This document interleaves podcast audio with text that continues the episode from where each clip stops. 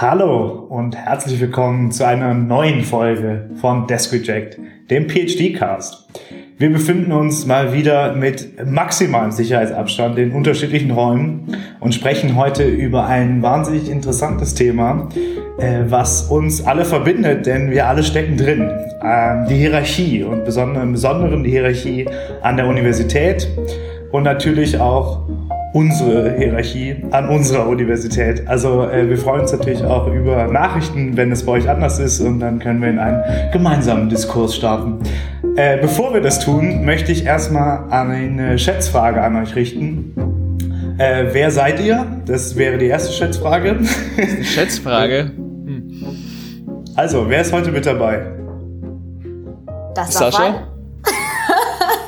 Fast. Perfekt. Nochmal. Sofal? Didi? Und Sascha. Sehr gut, ihr macht das großartig. Äh, das, ist die, das ist die Herausforderung, wenn man in unterschiedlichen Räumen ist. Die Schätzfrage basiert auf einer persönlichen Erfahrung und die lautet mein 30. Geburtstag. Und ich habe mich gefragt, wie alt sind im Durchschnitt PhDs in Deutschland, Boah. wenn sie ihren Titel erhalten? Das ist eine gute Frage. Hast du dafür Daten gefunden? Die wollte ich nämlich letztes Mal stellen und ich habe nur einen Bericht von 2008 gefunden. Ja, ich habe ja okay, ich habe schon Daten gefunden. Ja, klar. Aber nicht nachgezählt. Wie immer, wie immer für Boris. Oh, ja, die nehmen wir schon. nein, nein, nein, ich habe schon europäische Daten. 1998. EU-Institut. Ich glaube, das passt schon. 32. Ähm, ich sag 33 oder nein, ich sag 35. Es sind, es waren absolute Dann Jahre, also ihr könnt jetzt nicht mit Kommazahlen kommen. Ja, 35. Dann sage ich 34. Okay, 32, 35, 34. Ich habe da noch einmal weitergeschaut, weil es geht ja heute um Hierarchien. Äh, wie alt sind denn Full Professor? Dafür habe ich aber allerdings keine Daten für Europa gefunden, sondern aber in den USA. Was glaubst du da? Full Professorship? 35.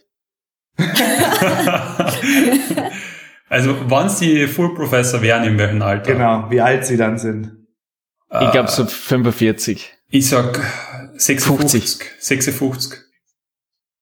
So alt, weil, also die haben schon ein längeres System der Ausbildung, aber dann sind sie auch besser ausgebildet. Na, die Sache ist, es werden ja nicht viele Full Professor, die meisten bleiben Associate hängen. Ja, also, eben. Ähm, aber das stimmt, da muss es trotzdem früher sein, hast schon recht. Also Wurscht. ich sag 50. 57. Ich glaube ich glaub 50. Okay. Äh, ihr seid gut heute. Das kann ich ja auch nicht immer sagen. Nice. Komplimente von Boris. Wunderbar. Ja, starten wir ins Thema rein. Ich habe es gerade schon mal ein bisschen angeteased. Es geht um Hierarchien. Ähm, ich würde vielleicht damit beginnen, euch zu fragen, was waren denn eure Erwartungen an Hierarchien in Universitäten? Äh, wie habt ihr das noch als Student oder als Studentin wahrgenommen? Didi, fang du mal an. Du hast, glaube ich, auch einen anderen Hintergrund, keinen BWL-Hintergrund. Das macht es vielleicht nochmal interessanter. Ja, es ist, ähm, ich kann mich erinnern, ich habe vor kurzem einmal zurückgedacht und zwar habe ich ein Buch ausgeborgt für meine Masterarbeit bei einem PhD-Studenten und ich kann mich erinnern, habe echt viel Respekt gehabt. Ähm, und jetzt denke ich mal so, wow, der muss echt gelacht haben. Also so zurückschauen, der hat sicher einen Spaß mit mir gehabt. Ja. Ähm, also bei mir keiner Respekt. Also Das ist vielleicht liegt. So, ähm, ja, ist schon, war glaube ich schon ein eher stärkeres Hierarchieverständnis im meinem Okay. Also, also es ging schon los mit dem Respekt auch für PhD-Studierende, oder? Ich glaube, ich habe es einfach nicht so einordnen können. Das ist, ich habe mehr den Unterschied gemacht, wie sich jemand verhalten hat ähm, im Vergleich zu was die Position war. Was du hast einfach losgelöst vom Titel. Bei manchen hast du einfach sofort gemerkt, okay, da, da ist die Hierarchie da, und bei anderen genau die gleiche Position und da ist keine Hierarchie da. So wie sie sich halt verhalten haben. Ähm, das war mein Eindruck. Und dann hast du so eine Parallelwelt, wo halt manchmal richtig starke ist und manchmal gar keine. Ja. Sofa, wie war es bei dir? Ich finde, das kommt auf die Perspektive an. Wenn ich die gleiche Perspektive wie Didi einnehme, als Studentin, glaube ich, hätte ich die Hierarchie flacher erwartet an der äh, Universität, weil ich das nicht so gut unterscheiden konnte, wer ist jetzt Full Prof, wer ist Associate Prof und wer ist äh, PhD, sondern für mich waren es alle LehrveranstaltungsleiterInnen und äh, mhm. dann war die Hierarchie eher so nach Alter und ich konnte ja die Titel ja. nicht auseinanderhalten. Und ähm, als ich mich dann aber beworben habe, dann als Arbeitgeber an der Universität, äh, habe ich schon eher erwartet, dass es hierarchisch wird. Okay. Sascha? Du hast auch in England studiert, Äh, oder? Da hast vielleicht auch noch mal ein bisschen genau. Also ich, äh, als ich Student war, ich, ich habe da habe ich also im Bachelorstudium habe ich überhaupt nicht verstanden, dass es dann Hierarchiegefälle gibt. Ich dachte, du du arbeitest an der Uni und dann läuft es halt mit dem Alter irgendwie umso älter du wirst, umso weiser wirst du praktisch und und und und umso weniger Bock hast du aufs Unterrichten. Ähm, und also ich hätte nie, wie habe ich schon mal vorher gesagt, nie gecheckt, ob jetzt wer irgendwie Postdoc oder Predoc oder so. Also Postdoc habe ich überhaupt nicht gewusst, was das ist, bevor ich Ja, in den voll. gestartet bin. In England war es dann so, dass ich ähm, auch wieder sehr mich orientiert habe an den an den ähm, an den Fächern, die unterrichtet worden sind und von wem. Also da hat es dann noch zusätzlich das gegeben, äh, habe ich zum ersten Mal Bekanntschaft mit so ähm, Tutoren gemacht. Äh, Also das habe ich im, im Bachelorstudium nie, ich habe nie Fächer gehabt mit Tutoren. Und da habe ich gemerkt, also okay, ja passt, es gibt dann irgendwelche PhD-Studenten, die sind dann, die arbeiten als Tutoren und jeder, der unterrichtet, hat's geschafft. So, irgendwie, der ist dann halt, weiß ich nicht, das, das ist dann, das sind die zwei Hierarchiestufen. Entweder du bist der, der Shani vom, vom Professor oder du bist der Professor. ähm, und was ich überhaupt nicht verstanden habe, also was ich mir gedacht habe, so, also, so war, weil ich habe halt auch bei wem geschrieben, der, der nicht unterrichtet hat, sondern nur geforscht hat. Ich habe mir auch gedacht, so, boah, der muss ja ziemlich, der muss ziemlich schlecht sein, wenn der nicht. so, so, die, die arme Sau, was, der kann nicht einmal unterrichten, muss, muss die ganze Zeit nur forschen, boah, der muss ja ziemlich schwach sein. Bis ich dann gecheckt habe, jetzt so, wow, das ist der absolute Traum, wenn du so eine Full-Professorstelle hast, ohne irgendwelchen Unterrichtsding. Ähm, aber ja, genau, das ist, das ist, ich habe diese ganzen Hierarchieebenen nicht gekannt vorher. Ja, witzig. Ja, auch bei mir, also die, dieser ganze Mittelbau, also alles, was nach einem eigentlich so ein PhDler oder irgendeinem Masterstudenten, der Tutor, Tutor ist, das gab es bei uns auch. Äh, alles, was danach bis zum Professor kommt, das war mir nicht klar, dass es überhaupt existiert. Äh, und auch wie hart diese einzelnen Aussiebkriterien sind. Ich habe auch gerade mir nochmal die Zahlen angeschaut. Ähm, für, ich habe da wollte auch fragen, wie viel Prozent werden vom Postdoc zu Professor. Da habe ich übrigens gutes gefunden. Die einzige Zahl, die ich gefunden habe, äh, war aus, äh, ich glaube, Belgien und da waren es 20 Prozent. Also 20 Prozent der Postdocs werden tatsächlich dann auch nochmal Professor. Und das ist schon heftig. Und wie viele Postdoc, äh, wie viele Predocs werden Postdoc? Und also da, da ist schon eine, eine massive äh, Pyramide, auf die wir da schauen, in der wir uns auch befinden. Nein, nein, Und wo wir auch ganz ehrlich aktuell ganz unten sind. Äh, wir hatten im Vorgespräch kurz, äh, ja, sofort. Äh, wir hatten ja, du warst dabei. Und wir hatten kurz davor gesprochen, wie das, wie das ist, dass wir natürlich, ähm, wir haben einen Masterabschluss gemacht, wir haben teilweise ähm, auch Erfahrungen in der Praxis gesammelt, haben vielleicht auch da die erste Führungsverantwortung vielleicht übernehmen können, je nachdem, wie lange wir in der Praxis waren. Und dann kommt man wieder an die Uni und fängt dann an der alleruntersten Stufe in Academia an, oder? Man ist wieder PhD-Student. Und für mich war das schon heftig, dann zu realisieren, okay, du bist jetzt, du weißt, du, du fängst ganz von neu an. Und das ist eine komplett neue Hierarchiestruktur, die losgelöst ist von allem, was woanders ist. Und wie seid ihr damit umgegangen? Oder hattet ihr diesen Schock nicht so, wieder ganz unten zu sein? Die, die war immer schon ganz unten. ich muss sagen, mir ist das echt ziemlich wurscht. Ich kann mich erinnern an, an den Sommer, bevor ich angefangen habe mit dem PhD und ich habe gearbeitet als so ein, zwei Tage beim Aufbau von einem Festival. Und ich habe einfach nur Holz hin und her getragen und das war genau meins. Also der hat sich quasi, der hat sich gesagt, okay, da drüben ist das Stickel, ähm, daraus machen wir quasi so eine Hütte und dann habe ich gesagt, ja, passt. Und mache ich. Und, und die anderen waren immer so langsam das war das Einzige, was mir angetippt hat. Und die wollten einfach nur wen haben, der mir wirklich sehr effizient sagen kann, wo die Sachen hinkehren. Und das war für mich voll okay. Ähm, deswegen macht man es überhaupt kein Problem mit Hierarchien. Ähm, ich glaube, es ist was anderes, wenn du schon einmal in Beziehung zu einer Person warst und du in der höheren Position warst. Also perfektes Beispiel, wenn ich jetzt nach einem PhD sage, ich gehe in die Privatwirtschaft und auf einmal ist einer meiner Studenten mein Vorgesetzter oder eine Studentin. Ich glaube, ja. glaub, das ist dann schwerer, weil du schon eine Beziehung gehabt hast und du warst in einer anderen Rolle. Aber sonst ist mir das ähm, Ich gehe ja Köln an, also damit habe ich jetzt kein Problem. Na, also ich meine, es ist eher so, dass ich wieder irgendwelche Termine koordinieren muss oder wirklich, naja, sagen wir mal, kleinteilige Tasks von meiner Vorgesetzten, meiner Vorgesetzten. Und nicht die große Strategie Und so- quasi. Ja, genau. Und sie hier, ich möchte Sie folgende Sie Business erkennen Menschen komplett nicht, umhaben, warum? sondern formulieren Sie mir mal eine Mail vor. Und das, ja, das war neu. Und das fand ich schon, Ja. also, alle, alle, die ganze Zusch äh, Zuhörerbasis, die als Bürokraft und Sekretärinnen arbeiten, sind uns gerade weggefallen mit der nein, Aussage. nein, also es ist gar nicht wertend, sondern es ist ja nur, man, das Selbstverständnis ändert sich ja schon, wenn man das Gefühl hatte, bereits Fortschritte in seiner Karriere gemacht zu haben und bestimmte Tasks schon breitflächig delegiert hat und auf einmal bekommt man sie wieder selber zudelegiert, ist es schon ein komisches Gefühl, oder nicht?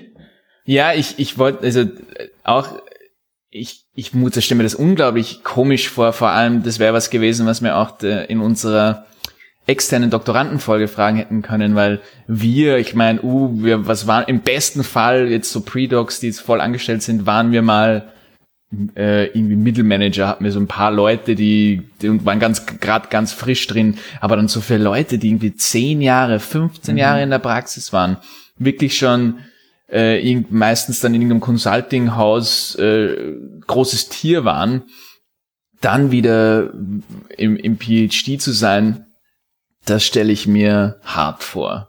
Das, Ich wollte gerade sagen, also ich weiß nicht, womit ihr ein Problem habt. Ich äh, delegiere alle Sachen, die an mich delegiert werden, einfach an meine Studierenden weiter. ähm, nein, Ja, aber schreib mal mein Proposal.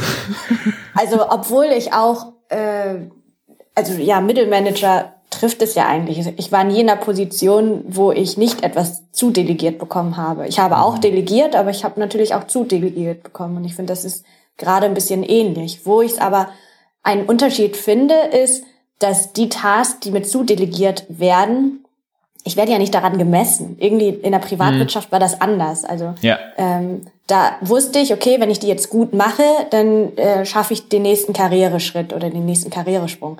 Und hier ist es eher so, wenn ich die gut mache, Kriegst du mehr davon. Sagen. Kannst du Kriegst, du einfach Ja, mehr dann krieg ich mehr Tages. Also es, Ja. es sind nicht so diese harten KPIs, die man in der Privatwirtschaft hat und die Hierarchie, die man hat, ist zwar ähnlich aufgebaut, dass man jemand hat, der hierarchisch über einen steht und die Studierenden kann man sehen, dass die unter einem stehen, aber irgendwie ist das die Beziehung zueinander anders und die Aufgaben anders. Ähm, ja, Ich finde es auch ein gar nicht so bisschen gut in Worte fassen. ich finde es auch ein bisschen simpler in, in Akademie, ein bisschen durchsichtig. Also normalerweise gibt's halt diese formelle Hierarchiestrukturen in Firmen. Ich war nicht in so vielen, aber in denen, wo ich war.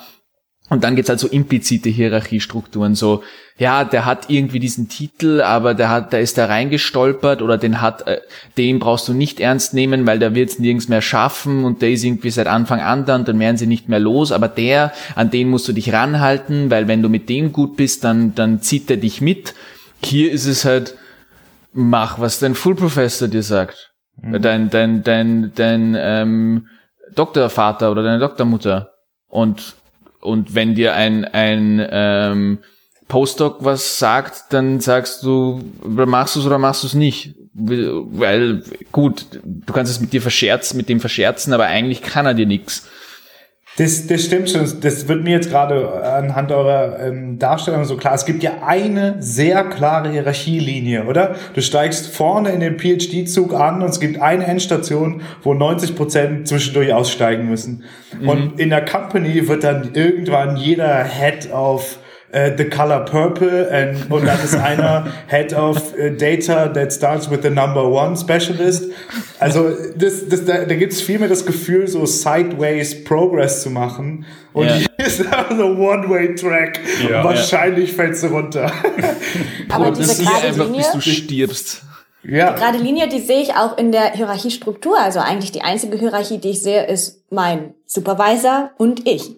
Ja. Und Ja. alle anderen sind ja eigentlich nicht formal irgendwie in dieser Hierarchie drin. Also klar, Universitätspolitik gibt's immer und äh, man will sich auch ein bisschen benehmen, aber so nüchtern betrachtet gibt's nur die Beziehung zwischen Supervisor und einem selbst. Mhm. Ich finde, das ist aber auch extrem, ähm, ich weiß nicht, ob, ob man da jetzt ein bisschen abdriftet, ob wir das sogar schon gesagt haben teilweise, aber man muss sich eigentlich schon vor dem PhD ein bisschen Gedanken machen, wo, wen man als Vorgesetzten haben will, weil der dann auch sehr viel äh, Macht hat, dir den Wissenschaftsweg weiter zu ermöglichen oder nicht. Wenn du jetzt bei irgendeinem Professor bist, der einfach keinen Bock mehr auf Forschung hat und oder oder einfach noch nie was Gutes publiziert hat oder seit seit 20 Jahren nichts Gutes mehr publiziert hat, dann kann es halt leicht sein, dass er dich nicht nötig unterstützt oder die richtigen ähm, die richtigen Messlatten setzt, damit du das produzierst, um dann selber die nächste Hierarchiestufe zu erreichen. Versus wenn du jetzt zu wem gehst, der extrem äh, Koryphäe im Feld ist, dann ist das schon eine Signalwirkung, damit du dann die nächste Hierarchiestufe schaffst. Aber das ist halt, du kannst dann gar nicht irgendwie umsteigen, ziemlich schwer. Du kannst halt irgendwie in PhD einsteigen, merken so, okay, mein Supervisor ist ein bisschen eine Flasche, ich gehe lieber zu dem anderen rüber. Was du halt eigentlich in der Privatwirtschaft schon mal machen kannst, wenn du merkst, äh, okay, mein Vorgesetzter ist ein, ist ein Trottel, ich möchte in eine andere, ähm, ja. In, ja. Eine, in, in eine andere Department oder sonst was rüber. Du hast so einen Windschatteneffekt im Endeffekt, aber das Problem ist, bei in, auf der Uni kannst du den Windschatten nicht wechseln, also den suchst du einmal aus und das sollte. Nee, die Frage ist schon, ob du ihn aussuchst. Und ich habe heute, ich habe irgend so eine irgend so ein Professor gegoogelt, ähm, weil er mir öfter mal aufgefallen ist, absolute Koryphäe, bla bla bla. Und dann stand bei der, auf der Startseite bei, bei Google, stand eine der Key-Informationen von Wikipedia, die dir dann die dir dann ziehen, war der Doktorvater. Und das war jemand, der wirklich massiv ist. Und das steht auf seiner Seite, den Typ, der er random irgendwie zusortiert hat, als er irgendwie 22 war in Berkeley oder irgendwas. Also das finde ich schon massiv, was dann irgendwie ein Vorgesetzter für ein Label einem aufdrückt. Äh, und also ganz am Anfang der Karriere. Das ist schon, das ist schon interessant. Das kann man sich in der Privatwirtschaft ja niemals vorstellen, dass irgendwie ein Chef, den man irgendwann mal für vier Jahre hatte, äh, mhm. auf der Startseite bei LinkedIn oder bei Wikipedia dann irgendwann steht. Das ist schon absurd. Äh, und das macht dann schon ganz spezielles Hierarchiegefälle, wenn das so ein, so ein Label halt ist. Ne? Wie habt ihr das, ähm, also wenn ihr Co-Autoren habt, spürt ihr da auch ein sehr eindeutiges Gefälle, was mit der Seniorität zu tun hat. Sascha nickt. Ja, und ich werde nix weiter. Lass dich weiter kommentieren. ich, ich möchte das nicht weiter kommentieren. Okay, ja. Äh, wunderbar. Ähm, etwas, was ich, was ich das hat mich jetzt total, total ja, aber, aber ich wollte was sagen. Also ja. dazu, ähm, Glaubst du nicht, dass Hierarchie oft sehr stark äh, einhergeht, ähm, wie karriere-driven man quasi ist? Also jetzt beim Co-Author habe ich daran gedacht. Wenn du jetzt Co-Authors hast, die wirklich Gas geben wollen, die wirklich unbedingt in die nächste Stufe wollen, ich glaube, die haben ein stärkeres Hierarchieverständnis als jemand, der, so wie ich, vielleicht ein bisschen mehr laid back und so, ja, yeah, we are all equal, don't worry. Jetzt gehen wir alle mal langlaufen und dann, und dann reden wir übers Paper. Na, oder? Also, das ist so meine Prämisse. Leute, die aus der Karriere gesteuert sind, die unbedingt zu der Spitze wollen, haben, denen ist das auch viel mehr bewusst, oder? Wer genau über ihnen ist, wer ein bisschen drunter ist und wie man jetzt mit den Leuten dann tun muss. Ich meine, du hast ja gerade, also ich würde es auch, wenn man es aus so einer Attention-Perspektive betrachtet, wenn jemand sehr viel Aufmerksamkeit darauf legt, seine eigenen Hierarchiepfade zu pflegen, dem wird natürlich auch immer sehr bewusst sein, wer in welcher Hierarchiestufe ist und was er bringen kann und sich darauf stärker berufen.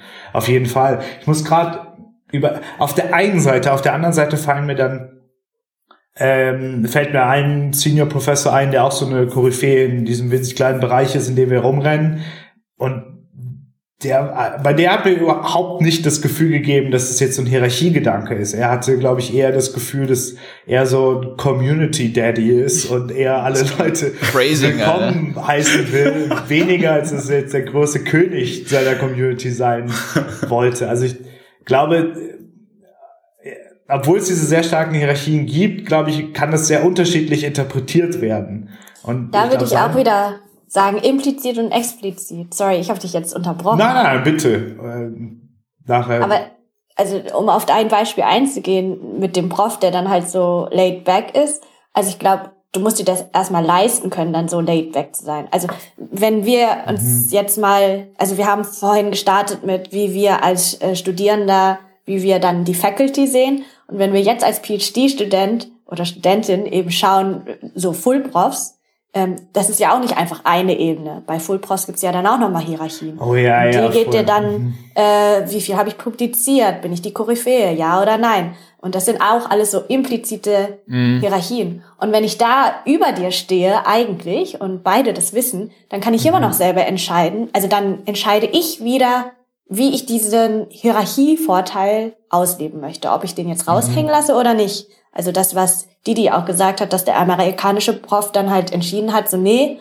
ich will lieber Equality, aber die Entscheidung lag beim Prof und nicht bei Didi. Das war ein sehr schöner Punkt. So. Mhm. Da würde ich, ich, das ist doch, das, das, das ist doch was, ähm, so ein bisschen, da hast du uns ja auch so ein bisschen ein Bild davon geschickt von dem Buch, äh, Sofal.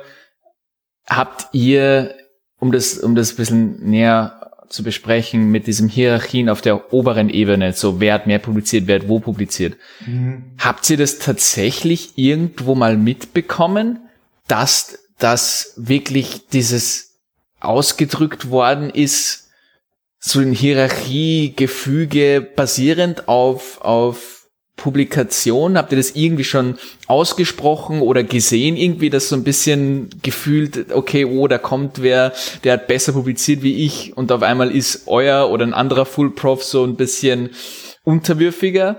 Weil ich habe das, glaube ich, noch nie, ich kenn's halt, man, man spaßt darüber, man, man redet darüber, aber ich habe es, glaube ich, noch nie gesehen, dass da unter den Full Profs dann wirklich so ein, entweder hinterrücks oder, oder, oder ins Gesicht so eine, so eine Hierarchie basierend auf, auf Publikationen ist. Ähm, äh, also ich, ich habe schon das Gefühl, dass man das sehr stark wahrnimmt, dass auch der Wert von, and, also in kleineren Gruppen jetzt vielleicht, aber der Wert von anderen Profs wird schon massiv daran gemessen, was die für einen Forschungsoutput haben. Ich habe es einmal gesehen bei einer Konferenz, das war echt lieb. Da war ein Professor, der echt sehr etabliert ist und es ist so ein kleiner Mann halt und der ist da umgegangen am Flur und um ihn herum war so so eine kleine Entenfamilie, die so mitgestrollt ist und das war so lieb, die sind da so umgewuselt und haben gedacht, ah ja, ich schon. weiß, wer das ist, ja. Ja, da, da ist er, da ist er. Aber Also, Sascha, wir waren noch zusammen auf einer Konferenz, wo dann sagen. ein Professor äh, der Koryphäe von dem Feld, wo wir forschen, ja. eine komplette Universität gewidmet hat. Ja, ja, du hast recht. Ich, ich muss es revidieren. Ähm, genau, wir, Ja. wir sind eigentlich wirklich zufällig in so einem, in so einer, hm, äh, ich suche ein anderes Wort für Sekte, äh, aber wir sind, wir, wir sind in so einer, Kult. in so einer, in so einer Community. Ähm, wir haben auch einen Community Daddy. Und das stimmt, da sieht man das schon, das, das, das echt so. Da gibt's wirklich dann noch unter den Full Props wirklich Hierarchien, noch basierend darauf, wie gut du in dieser Community etabliert bist.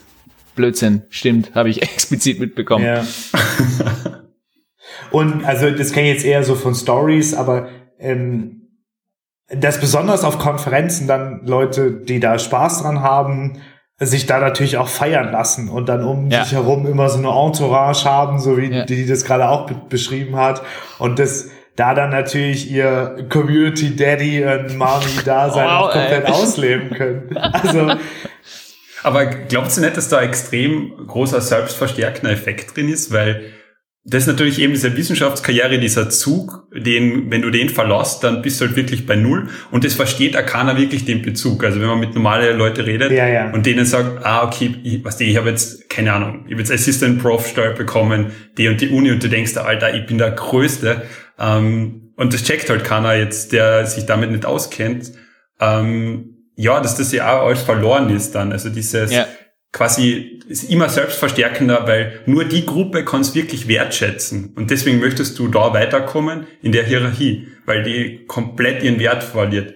Wohingegen, wenn ich sage, okay, war Manager in dem Unternehmen, in der Stufe, denkt sich jeder so, ja, der kann nicht so schlecht sein. Also, wie viel hast du verdient? stimmt. Ja, passt. Okay, ist gut. Mhm. Da ist echt, es ist echt arg, ich finde vor allem eben im, im Management-Bereich, wo wir sind, im Wirtschaftsbereich, das haben wir auch schon mal angesprochen, wie einfach, zumindest wie ich noch an der Universität war und in meinem Kreis, Kreis von, von, von Freunden und Studienkollegen, da hat man halt echt gesagt, so, ja, was, der Professor, wenn der wirklich was könnte oder wissen wird, dann wäre er in der Privatwirtschaft. Das ist einfach ein gescheiterter Praktiker, ja. der sonst halt, keine Ahnung, der ist nicht gescheit dafür und nicht ambitioniert genug dafür, um irgendwas in der Privatwirtschaft zu werden.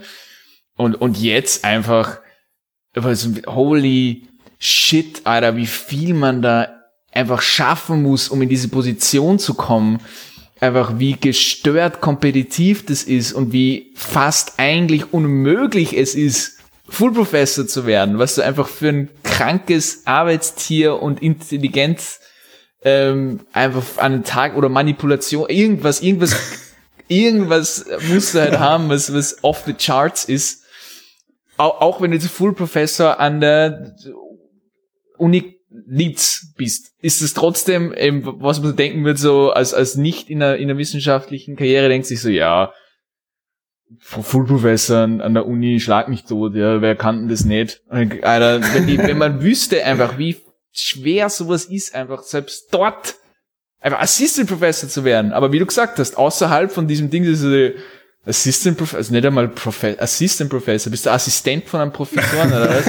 für, das, für, das, für das hast du jetzt irgendwie ein PhD gemacht, bist Assistent. Also, ja. Bist du immer noch an der Uni? Ja, ja genau. Ich glaube, ich habe ein ganz schönes Beispiel, wo es mir so klar geworden ist, dass es halt ziemlich schwer ist, zwischen den beiden Welten zu wechseln. Oder wenn man zwischen den beiden Welten wechselt, verliert man immer ein bisschen was. Mhm. Ich schreibe gerade meinen Lebenslauf um. Mein Praxis-Lebenslauf in einen akademischen Lebenslauf. Und so ungefähr alles, was ich in der Praxis gemacht habe, wo alle gesagt haben, so, wow, voll viel gemacht und so, ist halt so non-academic positions, ja. irrelevant. Ja. Und plötzlich musst du ganz andere Dinge reinschreiben, Conference Proceedings oder, ja. ähm, also jetzt für mich, wer noch nicht gepublished hat, oder was ich unterrichte und so, und das sieht dann schon eher traurig aus. Aber das ist, aber das ist genau das, was ich eben vielleicht schlecht rübergebracht habe mit diesem Wechsel in diese neue Hierarchieebene, wo die ganzen alten Meriten und die ganzen, auch dieses alte Selbstverständnis einfach keinen Wert mehr hat. Also das, ähm, kann einem dann in den Wechsel in die andere Richtung auch wieder wirklich erschweren, oder?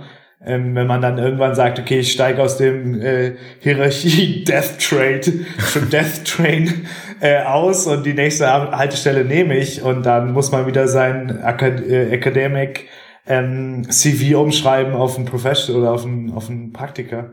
Äh, außer jemand man da wieder alles raus. Das ist ja auch Außer jemand in der Wirtschaft hat auch ein PhD gemacht und kennt so ein bisschen die Welt. Aber dann gibt's immer noch die Gefahr, dass die Person auch ganz genau weiß, dass es sehr große Unterschiede gibt ja. innerhalb des PhDs. Und dass man, also klar, es ist irgendwie schon ein, das ist so wie Leistungssport, ne? Wer Leistungssport gemacht hat, hat dann auch irgendwie Bonuspunkte bekommen, weil man weiß, die Person hat Durchhaltevermögen und PhDs generell, glaube ich, haben auch Durchhaltevermögen.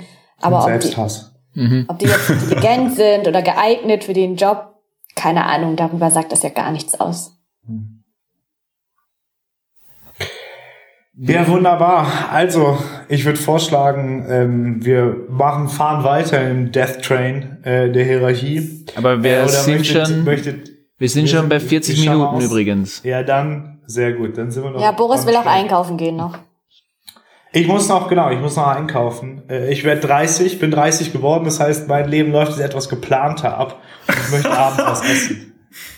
Ähm, jetzt, jetzt keine, jetzt, jetzt nur mehr die Main Storyline verfolgen, keine Sidequests mehr. Genau, die Sidequests alle raus und Main Quest rein. Äh, okay, jetzt äh, apropos Main Quest, jetzt kommt äh, das ganze Abmoderations äh, Ding. Also, bevor das aber losgeht, gibt's ah, jetzt bräuchte ich mal kurzes Handzeichen, ob wir in die Werbung gehen oder nicht. Wir gehen in die Werbung. Wunderbar. Das ist top. Das ist das Top-Segment. Gerne wieder. Es, es ich würde sagen, wenn ich eine Hierarchie zwischen unser, in unserem Podcast aufstellen würde, wäre ähm, die Werbung mein Senior Prof. Ja, die, die, äh, das verstehe ich jetzt nicht, wie das hierarchisch eingeordnet wird, aber die muss auf jeden Fall im, im, Werbung im Train, im Podcast-Train vorkommen. Eine Ausnahme und damit bleibt es hoffentlich. Ähm, und da wir über das, das Thema Hierarchien reden, habe ich mir gedacht, haben auch den perfekten Sponsor. gefunden und zwar äh, Clubhouse. Äh, und Nee. du machst mich aber jedes Mal komplett wütend, Alter. Auf die Reaktion habe ich gehofft. Wer von euch ist denn schon auf Clubhouse? Nee, wer mich einlädt, dem kündige ich die Freundschaft. das ist auf gar keinen Übersetzt meine bedeutet das, Schwester Boris hat noch keinen Clubhouse-Link bekommen.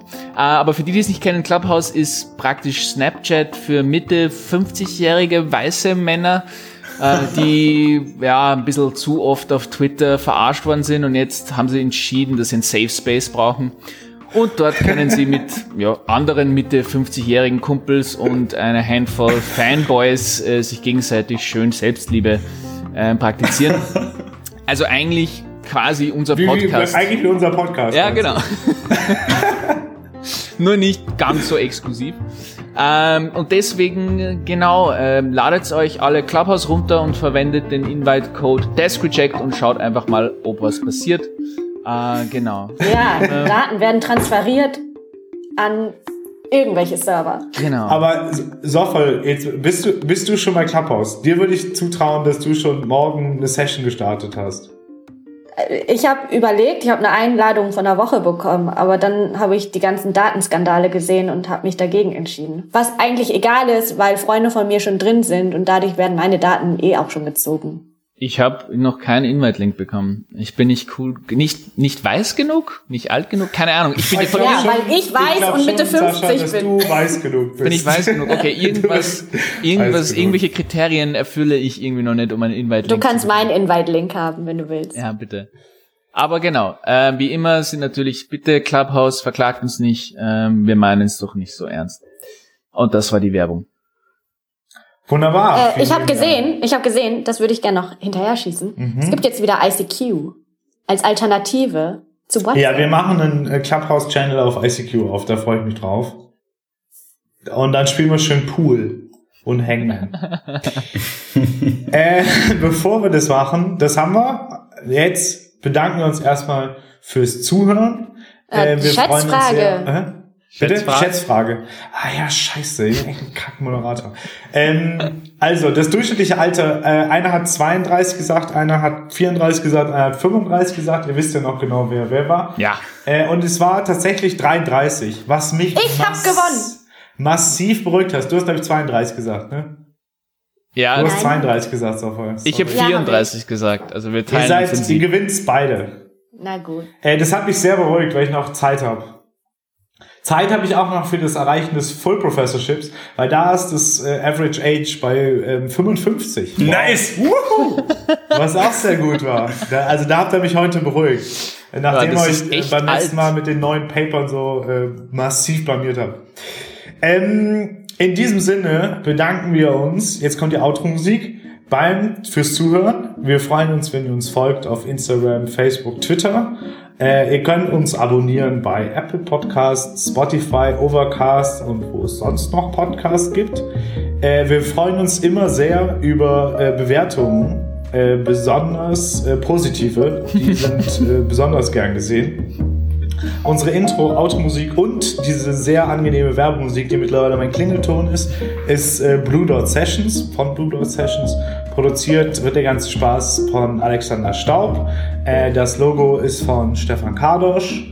Und wir bedanken uns beim WU-Team aus Gewohnheit, weil heute, glaube ich, haben sie gar nichts mehr gesteuert. Nein, diesmal nicht. Unsere Büros? Ah, ja, aber dafür arbeite ich. So viel zu, Das so viel zu das allgemeine Personal bekommt nicht genug Wertschätzung. Schön zum Schluss noch. Na, heute nicht. Sobald wir wieder ins, sobald wir wieder, ja gut, da können die ja auch nichts für. Aber ja, unten, unten steht ein wunderbares ähm, St- Tonstudio, in das wir nicht reinkommen. Wie findet ihr eigentlich meinen neuen Bildausschnitt? Ich habe mein Büro extra aufgeräumt, damit ihr den schönsten Bildausschnitt meines Büros bekommt. Der Bildausschnitt ist extrem Podcast geeignet. Äh, wir bedanken uns und wir hören uns beim nächsten Mal. Auf Wiederhören. Auf Wiedersehen.